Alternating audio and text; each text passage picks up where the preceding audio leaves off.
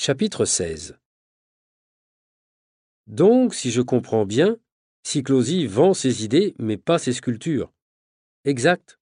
C'est un provocateur. Il travaille beaucoup pour la publicité. Ce n'est sans doute pas un génie, mais comme il ne respecte aucune convention, aucun pouvoir, il attire l'attention. Tu veux que je te raconte une anecdote pour te donner une idée du personnage? Ok. Un jour, on lui a demandé de réaliser un projet sur le thème du mouvement. On lui a proposé d'exprimer dans une sculpture l'idée que tout change tout le temps autour de nous. Il a tout simplement utilisé des statues de cire, comme celle du musée Grévin, et les a placées derrière une vitre, exposée en plein soleil.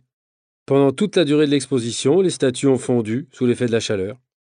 C'était sa manière d'interpréter le mouvement. Amusant, non? Ouais, pas mal. En tout cas, les statues que possède Aloha n'ont aucune valeur, c'est clair. Pourquoi?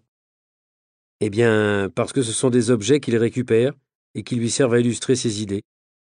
Après les expositions, il les jette à la poubelle.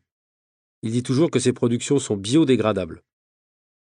Mais soudain, Nina change de ton. Son regard s'illumine. Mais Alex, tu te rends compte? C'est fantastique tout ça. On doit absolument obtenir cette interview d'Aloha. Tout le monde achètera la vie pour tout savoir sur elle. On va faire une interview historique, comme le reportage de Playboy sur Marilyn Monroe en 1953. C'est génial, tu m'entends? Génial